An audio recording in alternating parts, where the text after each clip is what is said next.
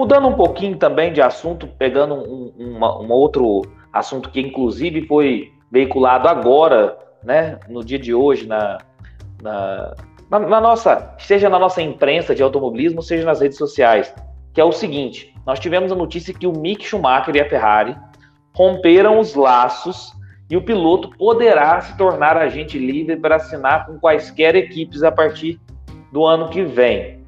E aí eu te pergunto, Fê, é, esse rompimento de laços foi porque a Ferrari viu que o Mick não era tudo aquilo que eles esperavam, que carregava muito mais sobrenome do que talento?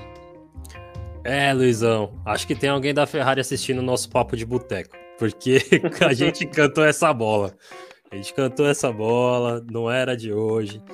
É, e sim, acredito muito que a Ferrari esperava um pouco mais, principalmente esse ano do Mick Schumacher, e não esperavam é, ver que ele está atrás do Magnussen, que ficou um tempo sem pilotar, que estava desacostumado com o carro, com um carro novo, de regulamento novo, e mesmo assim o Mick Schumacher não, não conseguiu evoluir. Tanto é que eu até estava me preparando a dizer que na, no sábado, que o Mick pela primeira vez estava fechando melhor que o Magnussen na classificação.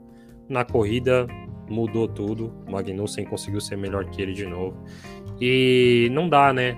Assim, a Ferrari que, que espera aí voltar a ter, a, a, ter essas brigas no campeonato, igual tá tendo esse, esse ano, mas com muita lambança da Ferrari, é, não dá para ter um, um, um piloto que fica naquela dúvida: será que é realmente o, a melhor opção? No caso da Ferrari, hoje não é. Então eu acho que é por isso que ela abre mão aí do Mick Schumacher.